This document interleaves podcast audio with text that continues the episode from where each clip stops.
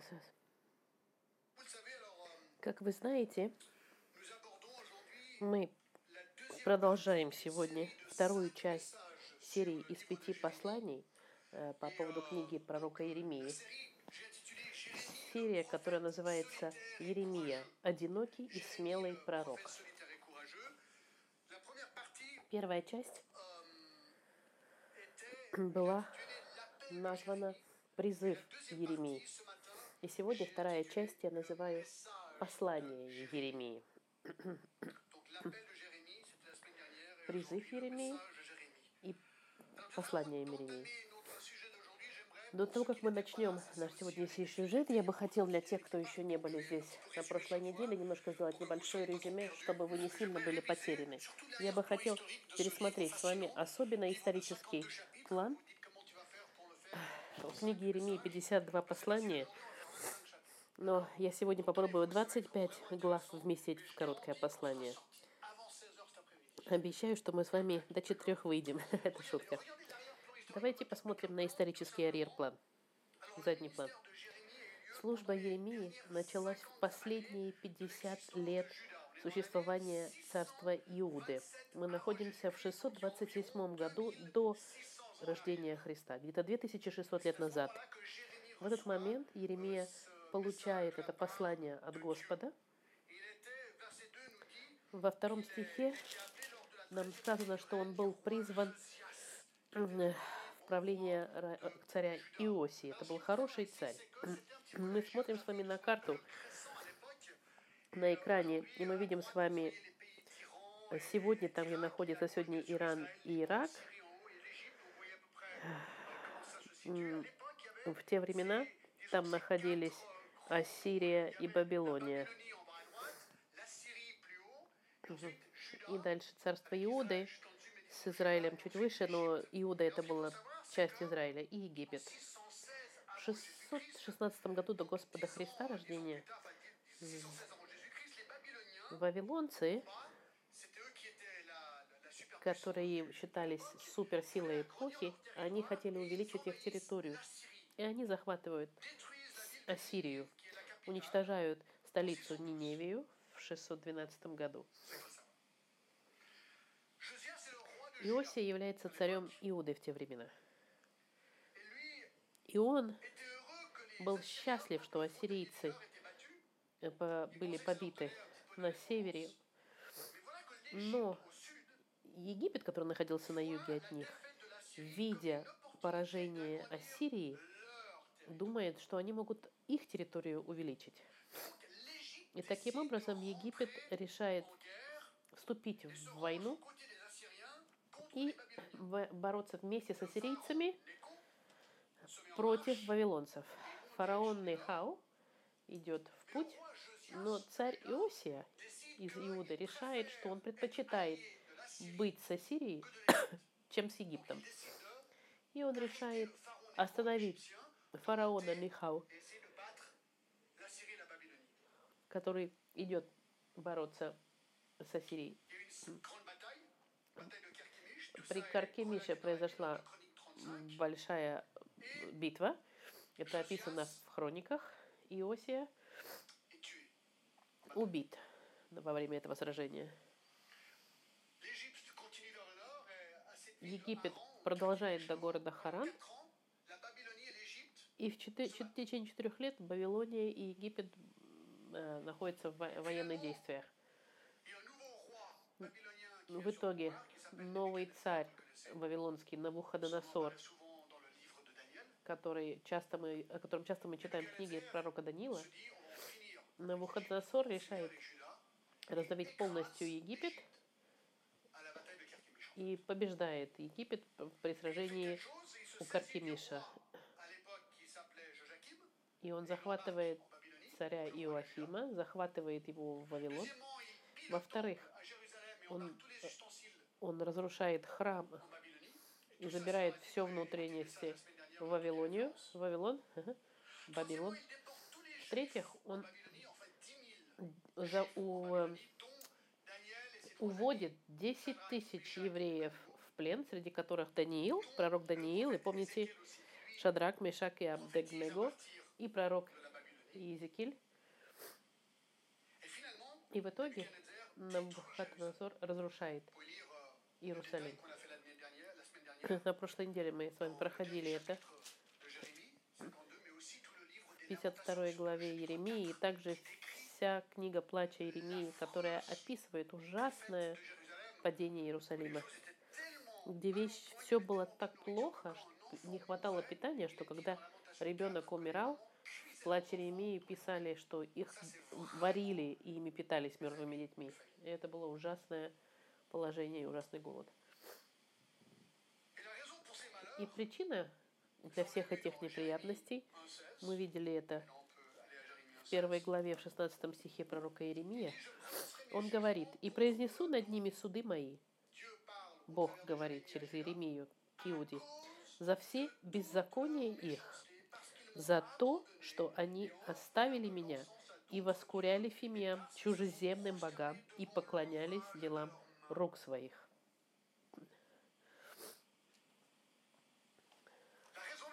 Причина очень проста. Это идолопоклонничество. Потому что в один момент Иуда отвернулся от единственного настоящего Бога и стал поклоняться Бога и стал поклоняться идолам. И Бог переделал карту политического региона, чтобы судить Иуду за этот грех. В 25 главе Еремии все предсказано было.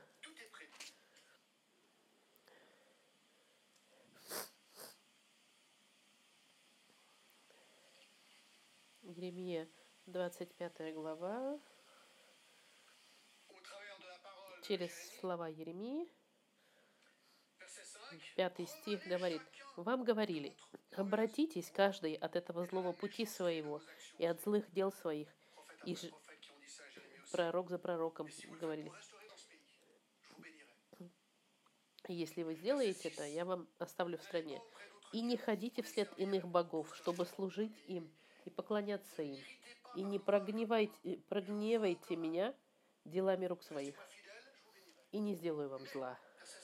Седьмой стих.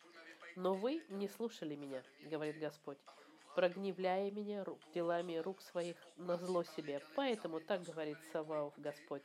За то, что вы не слушали слов моих, вот, я пошлю и возьму все племена северные, говорит Господь, и пошлю к Навуходоносору, царю Вавилонскому, рабу моему, и приведу их на землю эту, и на жителей ее, и на все окрестные народы, и совершенно истреблю их, и сделаю их ужасом, и посмеянием, и вечным запустением.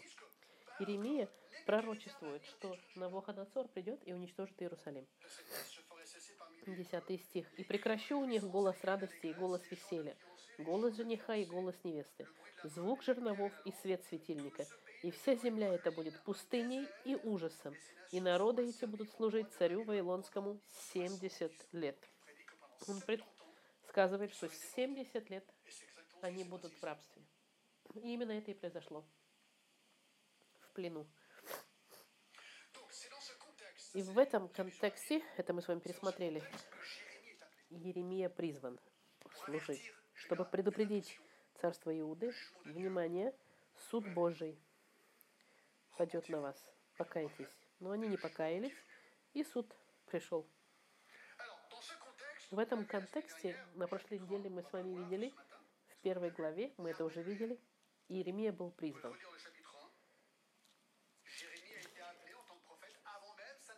Он был призван быть пророком еще до своего рождения. В пятом стихе написано, «Прежде, нежели я образовал тебя в чреве, я познал тебя, и прежде, нежели ты вышел из утробы, я осветил тебя, пророком для народов поставил тебя.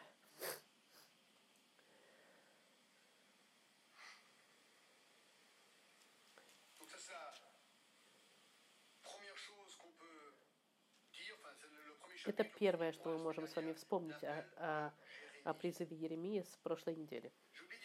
Я забыл вам зачитать суд, который Еремия пророчествовал на Иуду,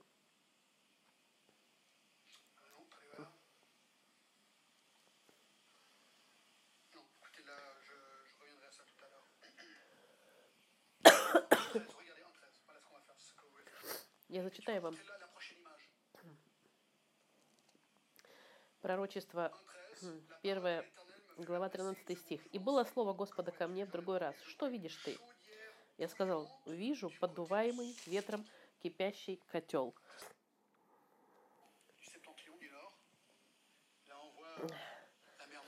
Jérusalem.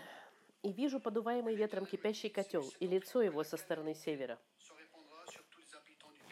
Этот подуваемый котел – это народ севера, который придет с севера. И сказал мне Господь, от севера откроется бедствие на всех обитателей этой земли. И Еремии, конечно, никто не верил. Они им говорили, а, Еремия, ты что попало говоришь? Итак, переходим в наш следующий пункт. Вторая часть – это послание Еремии. Я вам дам это послание в резюме. Очень просто. Я бы сказала, что сердце проблемы здесь, можно сказать, одним словом назвать. Идолопоклонничество. L'idolâtrie. поменял Бога. Когда ты начинаешь прославлять Бога, который не настоящий Бог, ты прославляешь идола.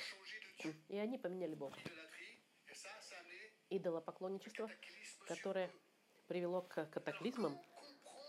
Как понять концепт идолопоклонничества? Есть Уоррен Уорсби, очень хороший комментатор, который мне нравится, который дал очень хорошую иллюстрацию, как он описал примерно идолопоклонничество. Если вы родитель, представьте себе, если ваш ребенок скажет вот что, я тебя ненавижу,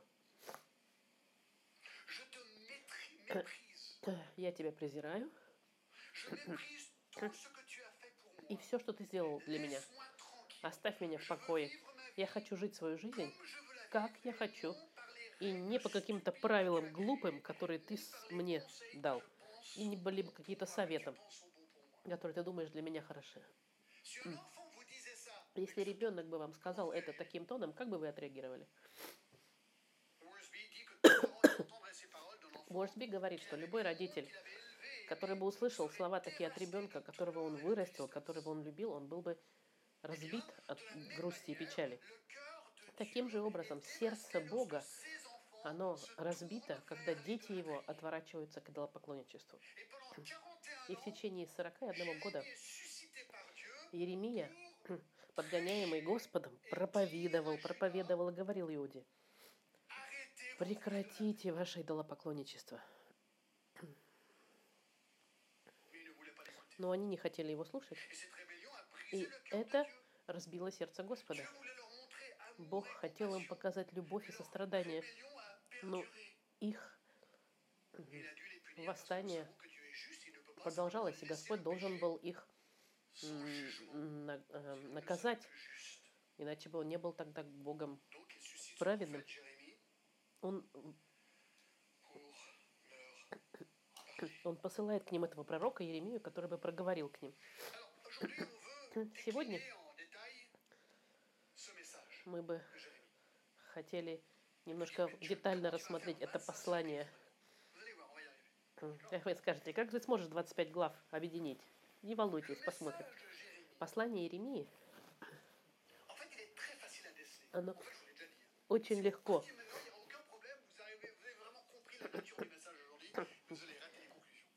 Если бы вы сейчас ушли, вы бы поняли его послание, но пропустили бы заключение. En fait, il est facile à déceler ce message sur 25 chapitres. Его послание разбитое на 25 глав. Ce chapitre 2 et le verset Начнем со второго глава, с первого стиха. Вот ключ.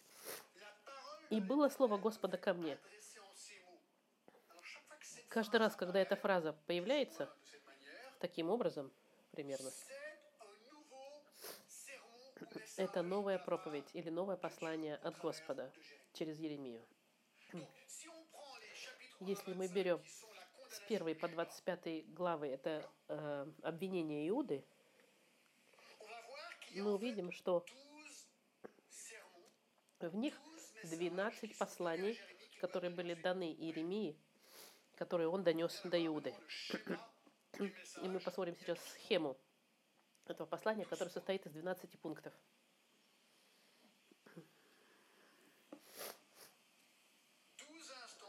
12 пунктов, communiquer le message qu'il peut annoncer au 12 раз, когда Бог проговаривает к Еремии, чтобы донести информацию до людей.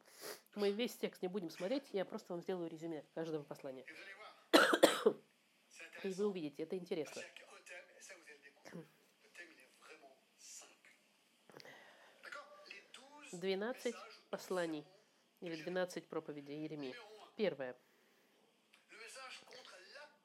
pour les autres.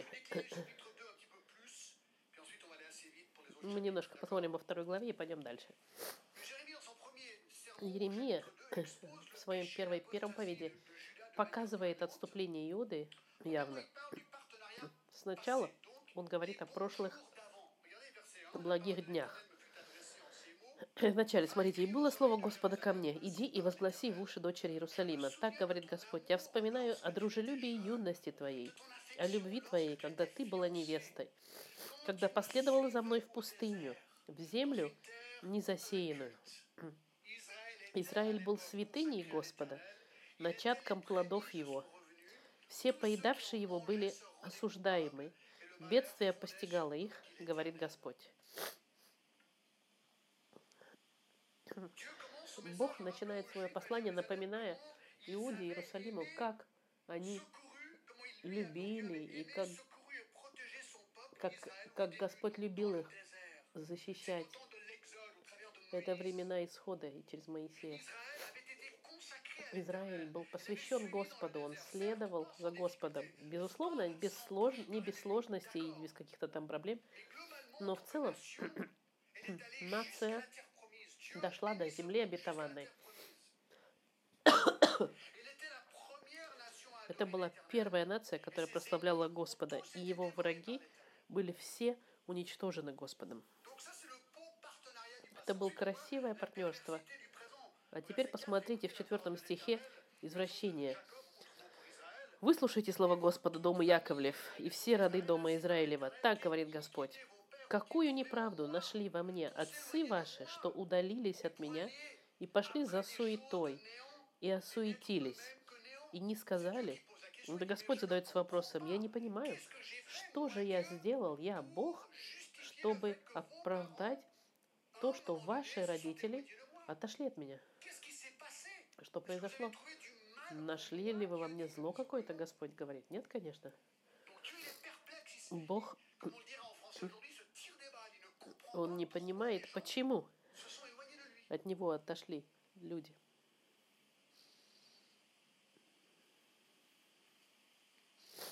Verset 7. Je vous ai Седьмой стих.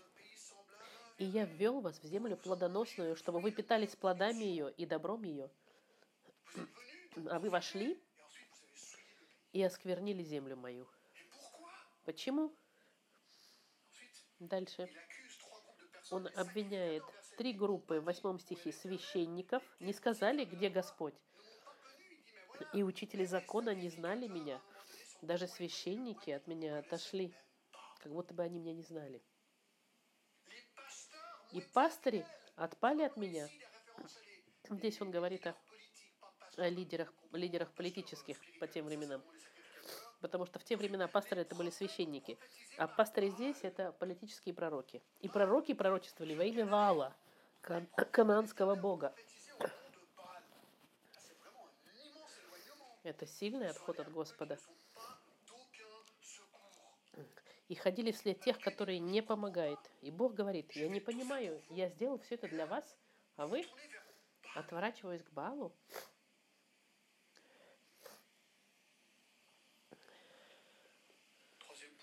punition подпункт наказания обещано с 9 стиха.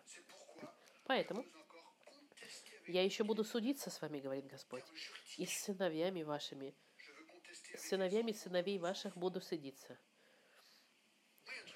Интересные вещи. В 10 стихе посмотрите. Идите, посмотрите на страны вокруг вас, и попадите на острова Китимские, и посмотрите, и пошлите в Кедар, и разведайте прилежно, и рассмотрели, было ли там что-нибудь подобное этому, dans le monde ceci. Verset 11. перемирил ли какой народ богов своих, хотя они и не боги. Une Бог задается вопросом, Какой другой народ поменял Бога, как вы? Язычники соседние, более верные своим богам, которые не боги, чем вы настоящему Богу. Это пощечины. Даже они не меняют богов так часто, как вы. А у вас при всем при этом настоящий бог.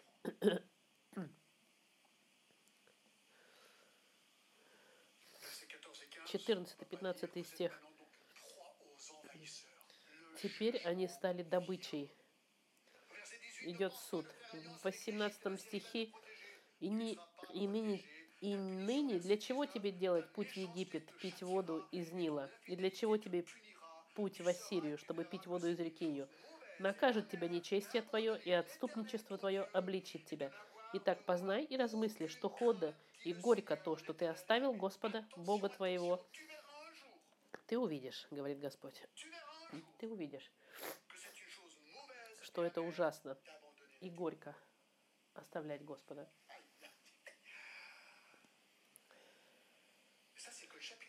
И это только вторая глава. Есть 52. Это, про, это один из пророков Старых Завета. Их много таких пророков было. Изменились ли они? Послушали ли они пророков? Нет. Четвертое. Продолжающаяся измена. В 20 стихе. Ты блудодействовал.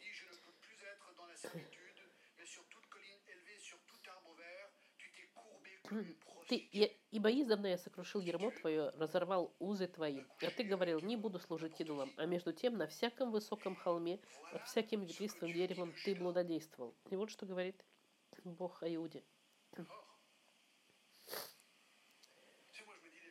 Я сам себе задаю вопросом, не нужно чрезмерно обижать людей. Люди не любят, когда, когда он, он, мы категоричны или говорим о грехе. Вы когда-нибудь называли человека, который не верит в Бога, блудодейником? Проститутка это, это в, во французском переводе. Именно поэтому Библия является бестселлером всех времен, но поэтому ее знают меньше всего. Люди думают, не-не-не, мне не нравится то, что написано. Понятно это?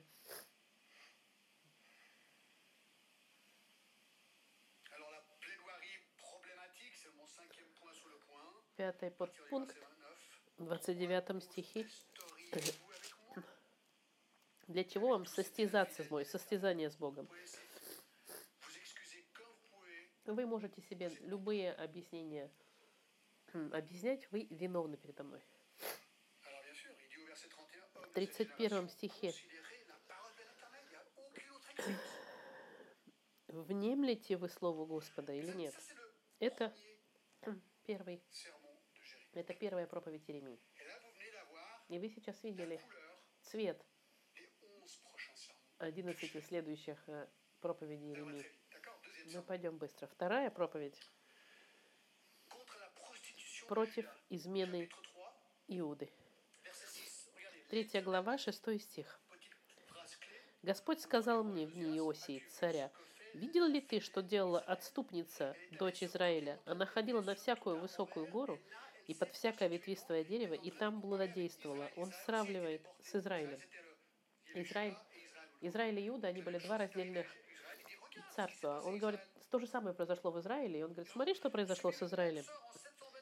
И в 722 году до прихода Христа Ассирия была уничтожена, Израиль то же самое с ним произошло. Иуда, смотри, с Израилем, что произошло, с тобой произойдет то же самое.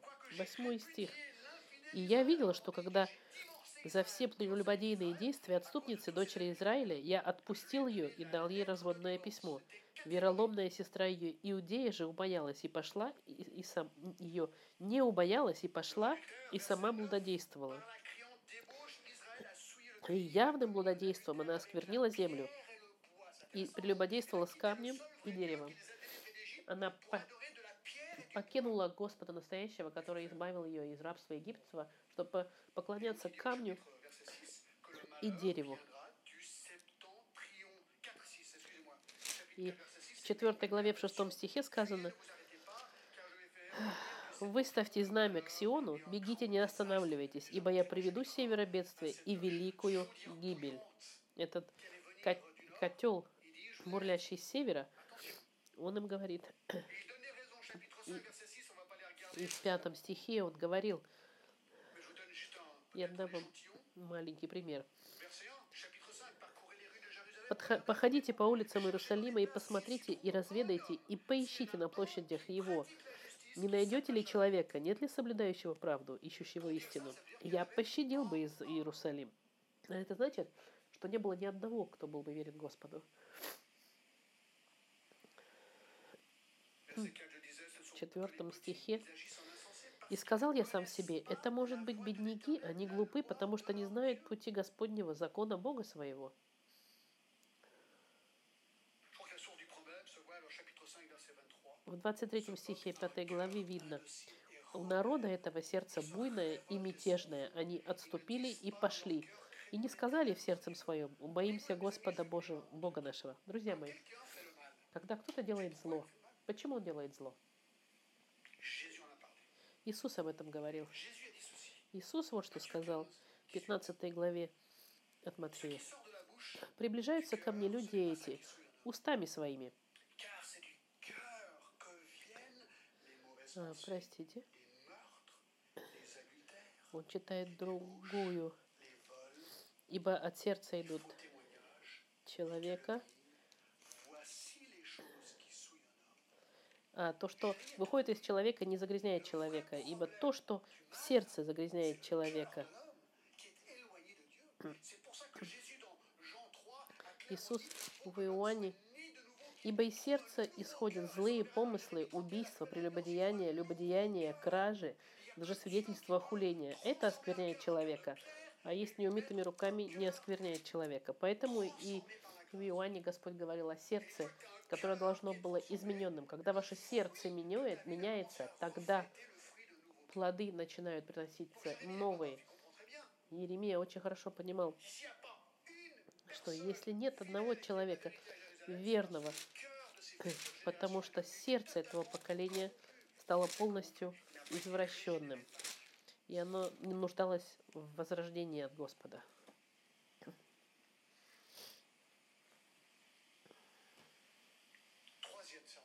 Третья проповедь против лицемерного поклонения. Седьмая глава. Слово, которое было к Иеремии от Господа. Regardez jusqu'à c'est c'est incroyable, verset 8. В восьмом стихе. Вот вы надеетесь на обманчивые слова, которые не принесут вам пользы. Как? Вы крадете, убиваете и прелюбодействуете, и клянетесь во лжи, и кадите Ваалу.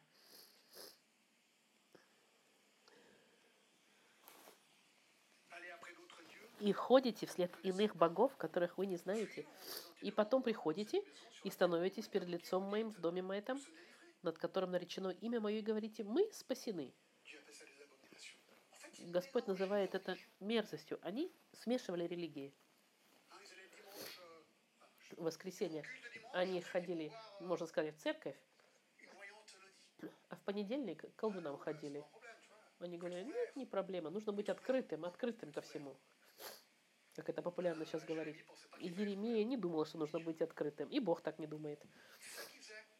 Это они делали. Они ходили в храм в субботу, в Ваал в воскресенье. Мы это часто слышим в некоторых странах. Слушай, лучше молиться разным богам, потому что больше шансов будет, что кто-то из них услышит.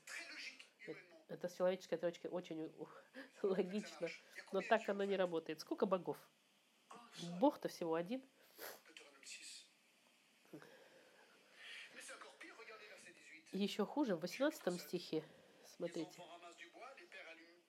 Дети собирают дрова, и отцы разводят огонь, и женщины месят тесто, чтобы делать пирожки для богини неба и совершать возлияние иным богам, чтобы огорчать меня.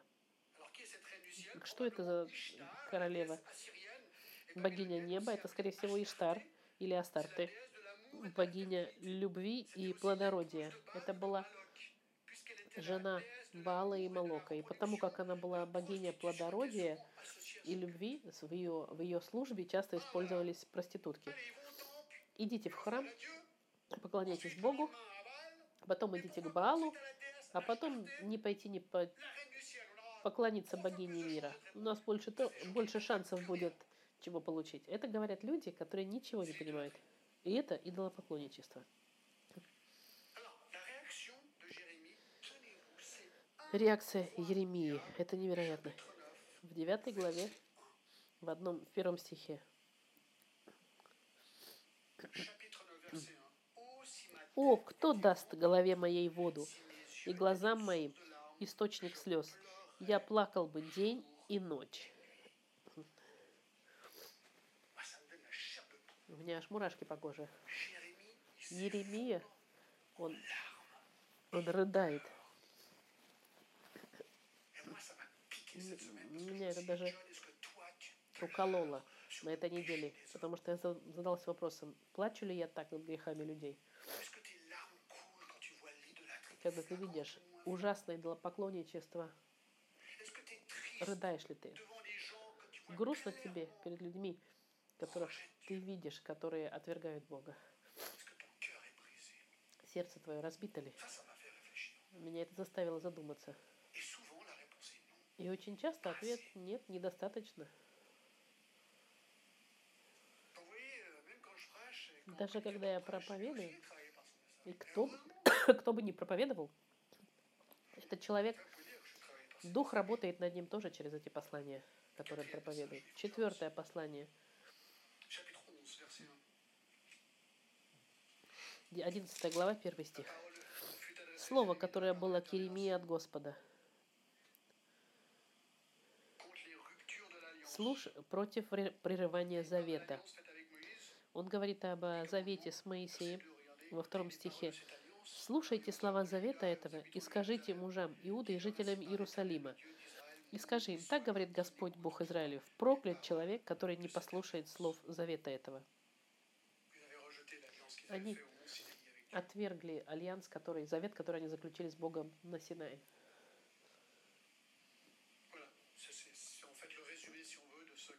Нет, Le резюме этого четвертого послания. Пятое, verset 1. послание 13 глава, первый стих. Так сказал мне Господь. Это две притчи о суде. Первое – это льняной пояс. Так сказал мне Господь, пойди, купи себе льняной пояс и положи его на чресла свои. Это символ Sur sa и- близости. Потом он должен закопать его, потом раскопать, и он становится гнилым. И он им говорит, вы будете быть уничтожены, как этот пояс. Regardez verset 2 verset 12. В 12 стихе так говорит Господь, всякий винный мех наполняется вином. Они скажут тебе, разве мы не знаем, что всякий винный мех наполняется вином? А ты скажи им, Donc voilà, donc c'est c'est des vases remplis de vin. Verset 14. Je les так говорит Господь, вот я наполню вином до опьянения всех жителей этой земли и царей. Он говорит а здесь о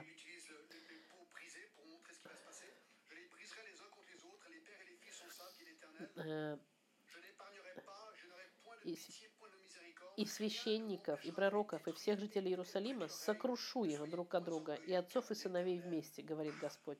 Не пощажу и не помилую, и не пожалею, истреблю их. Господь говорит об истреблении. Об истреблении. Это как через образ. Вы будете истреблены так же, как эти винные меха. И будете гнил, загниете, как эти пояса. Jérémie, chapitre 14. Шестое. В 14 главе три молитвы Еремии. La parole fut adressée à Jérémie. 14 глава. Слово Господа было к Еремии по случаю засухи. Alors moi je trouve intéressant verset 7. Il В седьмом стихе Иеремия ассоциирует себя вместе с народом. «Но Ты, Господи, твори с нами ради имени Твоего. Отступничество наше велико, согрешили мы перед Тобой». Я считаю, что это интересно. И Еремия ассоциирует себя своим народом. Он не говорит, что я пророк, который выше своего народа. Он доносит послание, но он говорит, я, мы согрешили, я часть этого народа.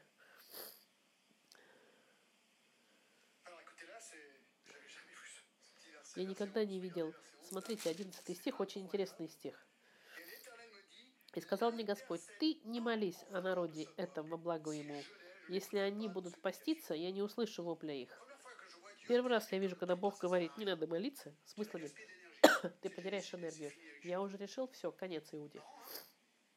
Удивительно. c'est marrant, c'est peut-être pas le terme qu'il faut utiliser. C'est- C'est vraiment grave. Alors verset 13. В 13 il стихе он, он как бы, он говорит, нет, Гос- Господи Боже, вот пророки говорят им, не увидите меча, и голода не будет у вас, но постоянный мир дается вам. В 19 стихе, разве ты совсем отверг Иуду, он спрашивает.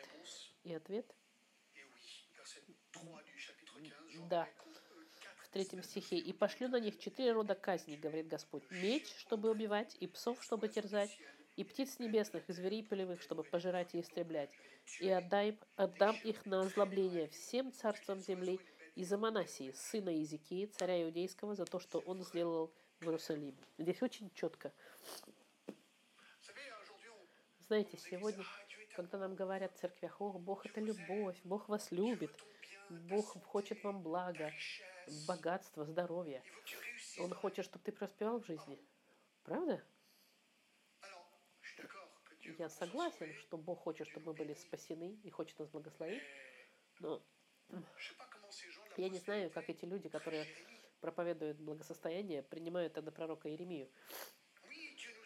Да, Бог нас любит, нас так любил, что Он убрал на- наши грехи. Он сказал, нет, ты не справишься, я буду тебя судить, поэтому я дам тебе своего сына. Вот она, любовь Господа.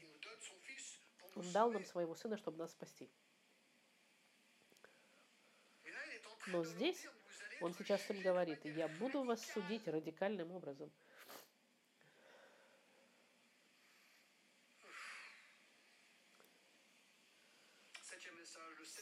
Седьмое послание. chapitre 16, verset 1. Одиночество Иеремии. И было ко мне слово Господа, не бери себе жены, и пусть не будет у тебя ни сыновей, ни дочерей на этом месте. Это стихи, когда молодые люди, которые хотят пожениться, не хотят, не любят слушать. Jérémie, Он говорит Иеремии, не надо жениться, у тебя детей не будет. И почему? Потому что он, Бог, хотел, чтобы Еремия был Israélites для Иуды и Израиля, чтобы он отверг от всех этих, seront чтобы он был уроком для Израиля, потому что когда придет катастрофа, все эти семьи будут разодраны на части.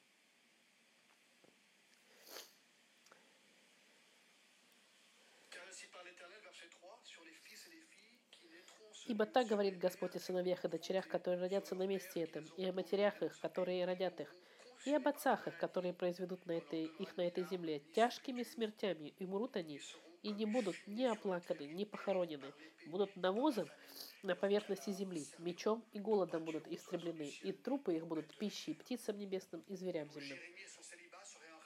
Целебат. Иеремии будет напоминанием, что это произойдет. И это хороший пример быть одиноким, потому что когда видишь свою семью, которая проходит через это, это страшно. Я не скажу, что быть лучше одиноким, Но- parle dans Corinthiens 7, Paul. но Павел говорит о, о целебате, о одиночестве. Бывает, что Господь призывает некоторых людей к одиночеству. Восьмое послание, chapitre 18. вось- 18 глава, разбитые горшки, разбитый горшок. tellement à voir et à dire, on ne peut pas tout faire malheureusement. La parole nous fut adressée, verset 1. Слово, которое было к Еремии от Господа, «Встань и сойди в дом горшечника, и там я возвещу тебе слово мои». И сошел я, и вот он делал свою работу на кружале. И сосуд, который горшечник делал из глины, развалился в руке его. И он снова сделал из него сосуд, который горшечнику вздумалось сделать. Он видит этот горшок, который все время ломается. Вот так Господь говорит. Иллюстрация, не могу ли я поступать с вами так, Дом Израиля, подобно горшечнику этому?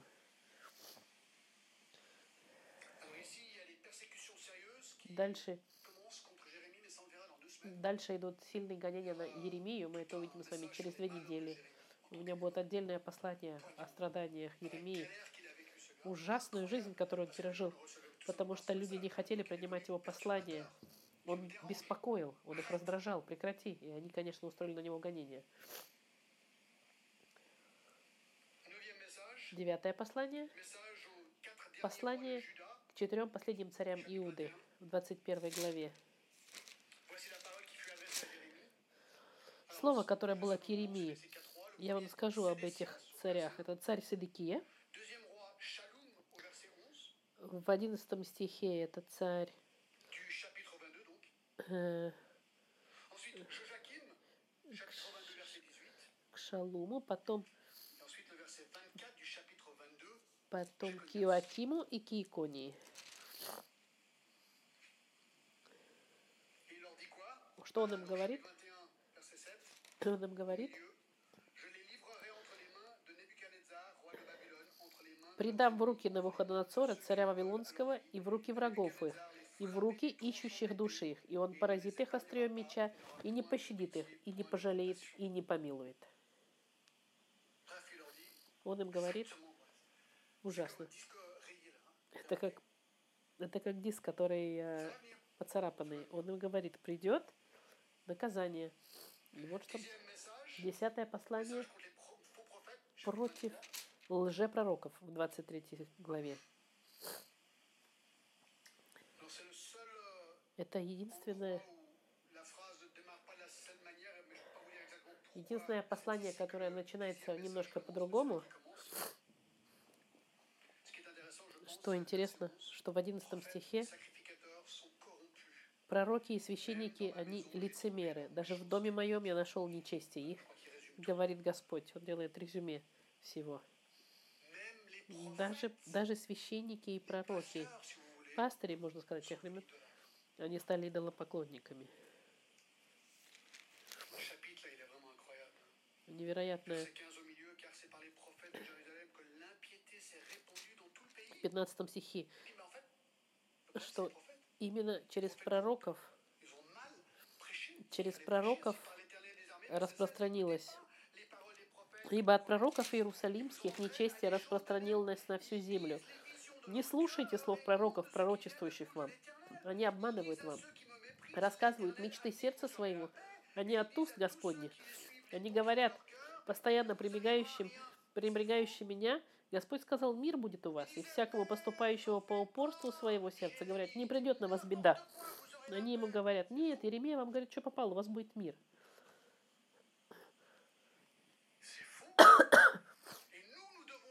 Ça. мы Et должны уметь отличить ошибки, которые нам проповедуют. Нужно быть очень аккуратными, потому что не все нужно принимать, что проповедуется, нужно проверять с Библией. Verset 22, s'ils avaient assisté В à mon 22 conseil, ils стихе. «Если бы они стояли в моем совете, то объявили бы народу моему слова мою, и отводили бы их от злого пути их, и от злых дел их».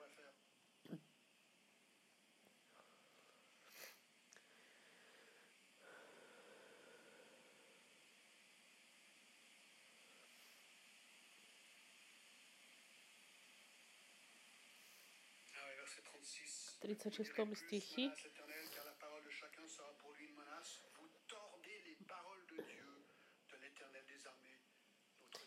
«Время от Господа впредь не употребляйте». Так. извращаете слова живого Бога, Господа Савуаха, Бога вашего». Последние две корзины со смоквами. Две корзины со смоквами. Смоквы – это инжирь. Одна корзина с хорошим инжирем, другая с плохим. В Библии называется смоква. Одна корзина э, э, хорошие смоковы – это те, которых забрали в плен, олицетворяют. Плохие – те, которые остались уничтожены. И в 25 главе последнее послание les 70 70 лет запустения, которое 11. с 9 по 11 стих. Друзья мои, мы с вами пробежали через эти послания Еремии. Я не знаю, как бы вы... Было бы хорошо об этом обсудить. Интересно э, вашу реакцию услышать на эту тему. Но я об этом думал и бы хотел прийти к заключениям, как бы мы могли использовать это. Как мы можем в нашей жизни применить это послание.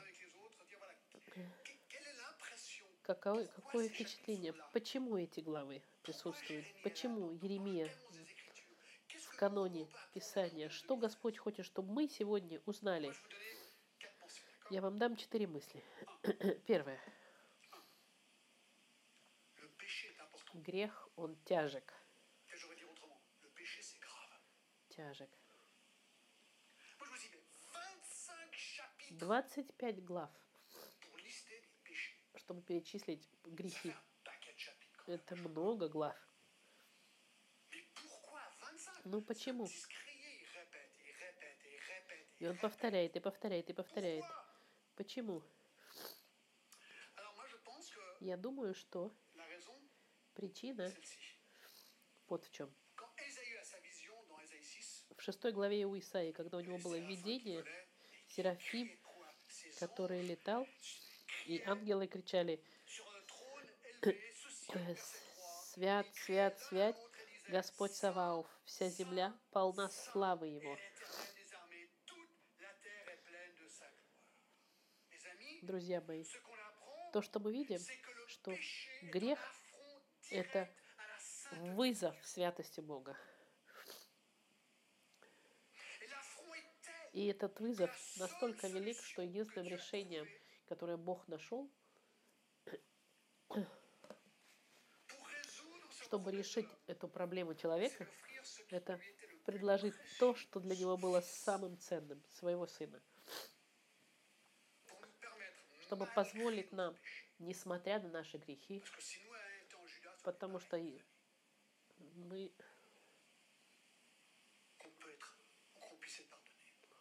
потому что мы можем быть прощены, в отличие от Иуды. И я думаю, что для нас сегодня провозглашение Евангелия должно а, вызывать грешника смотреть на его грех. Награ... Оплата за грех – это смерть. Ибо так возлюбил Бог мир, что отдал Сына Своего Единородного, чтобы всякий, верующий в Него не умер, но имел жизнь вечную. Но если человек не убежден в своем грехе, тогда ему ничего не имеет никакого смысла иметь э, Спасителя. Второе. Суд Господа наступит. Я зачитаю вам вот что. Мы очень часто слышим это. Второе послание Петра, 3, 3 глава, 4 стих. «И говорят, где обетование пришествия его? Ибо с тех пор, как стали умирать отцы, от начала творения, все остается так же». Многие говорят, да ладно, христиане, уже две тысячи лет вы говорите, что Иисус вернется. Две тысячи лет. Прекратите. Ерунда все это. Две тысячи лет вы говорите, что Иисус вернется. Правда или неправда? Правда. Именно поэтому Петр сказать, уже в те времена они говорили, христиане, прекратите, идиоты. Вы так подумали, но я это сказал.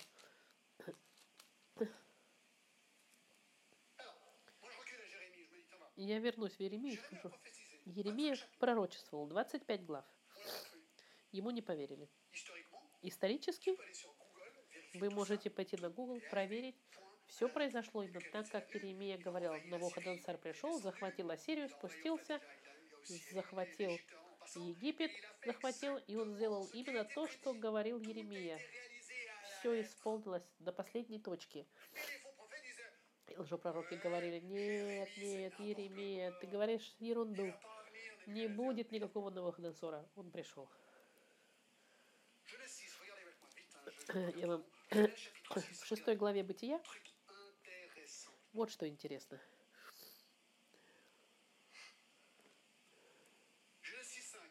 В пятом стихе. Падение произошло в третьем главе. «И увидел Господь, что велико развращение людей на земле, и что все мысли и помышления сердца их были зло во всякое время». Была серьезная проблема на земле, все были ужасны. Но земля раскрылась перед Господом Божьим, и наполнила земля злодеяниями. И возрел Бог на землю, и вот она растлена, ибо всякая плоть извратила путь свой на земле.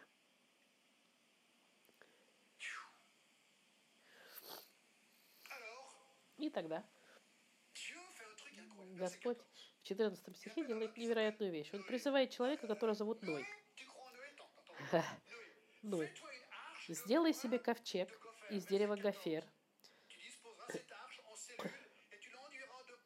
отделение сделай в ковчеге, осмоли его смолой внутри и снаружи.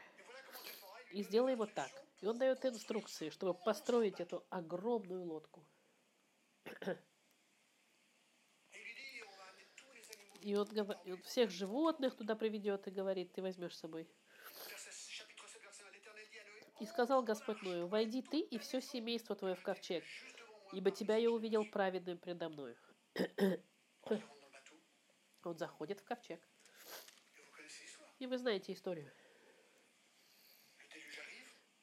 Потоп наступает в 11 Le стихе. 7, ces jours-là, toutes les sources des grands abîmes В этот день разверзлись все источники великой бездны, и окна небесные отворились. 21 стих.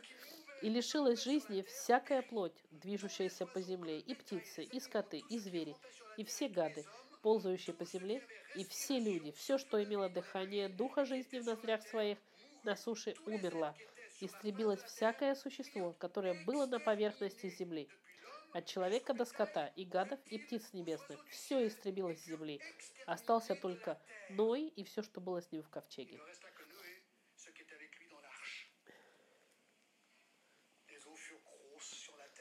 Вода же усиливалась на земле 150 дней. Allez avec moi à Matthieu 24. А теперь посмотрим в Матфеи, 24 глава.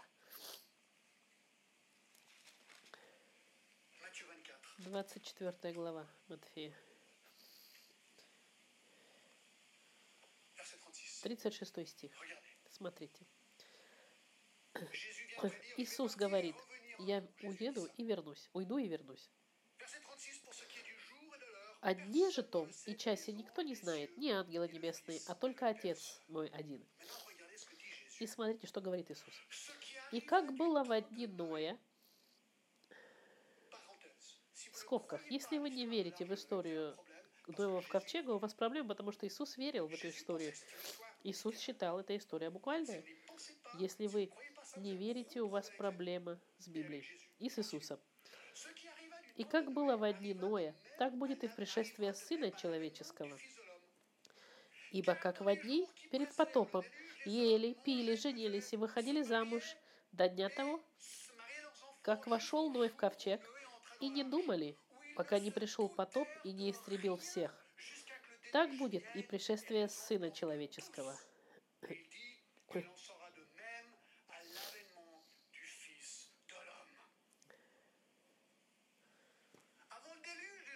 До потопа люди говорили, Ной, ты сумасшедший.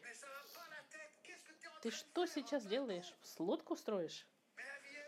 Но жизнь прекрасна, все хорошо у нас. Они также в Иудее говорили, прекрати, aujourd'hui. И сегодня говорят то же самое. Жизнь прекрасна, все хорошо. Христианин, вы говорите, что Иисус вернется. Вы с ума сошли?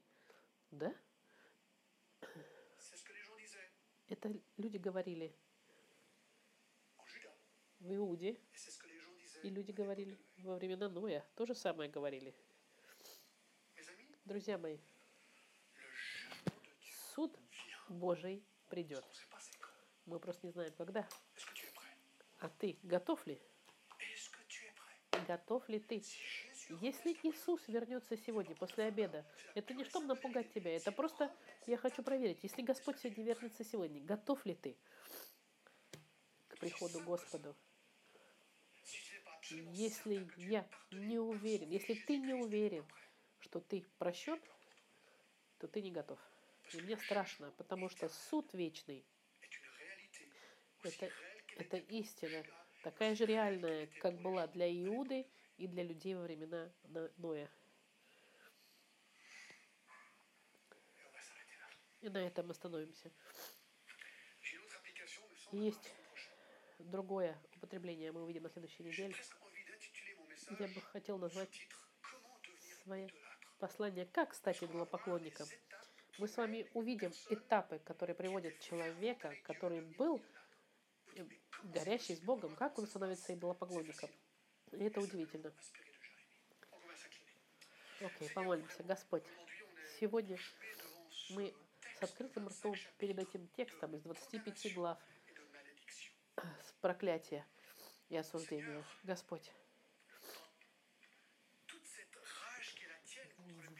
в этом гневе, который у тебя против против греха, есть этот цвет твоей любви и твоего прощения, который нам невозможно понять. В течение 25 глав ты умолял Иуду раскаяться. И это, Господь, ты делаешь с нами в течение двух тысяч лет. Покайтесь, покайтесь, покайтесь. Придите. Я вас люблю, я вас прощаю.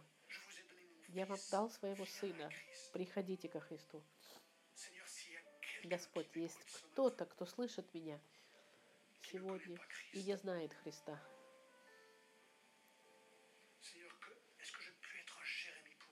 Пусть послание это будет, как послание Иеремии, которое донесет до этого человека и скажет, покайся, потому что суд Божий пойдет на тебя. Приходи ко Христу. Приди, попроси Господа простить твои грехи. И Господь тебя омоет мгновенно. Господь, спасибо. Спасибо за этого человека Еремию и за эти пророчества невероятные. Спасибо, потому что однажды ты вернешься. Может, даже и сегодня, я не знаю. Но по милости я готов, Господь, с тобой встретиться даже сегодня. Я благодарю тебя, прославляю именем Иисуса. Аминь.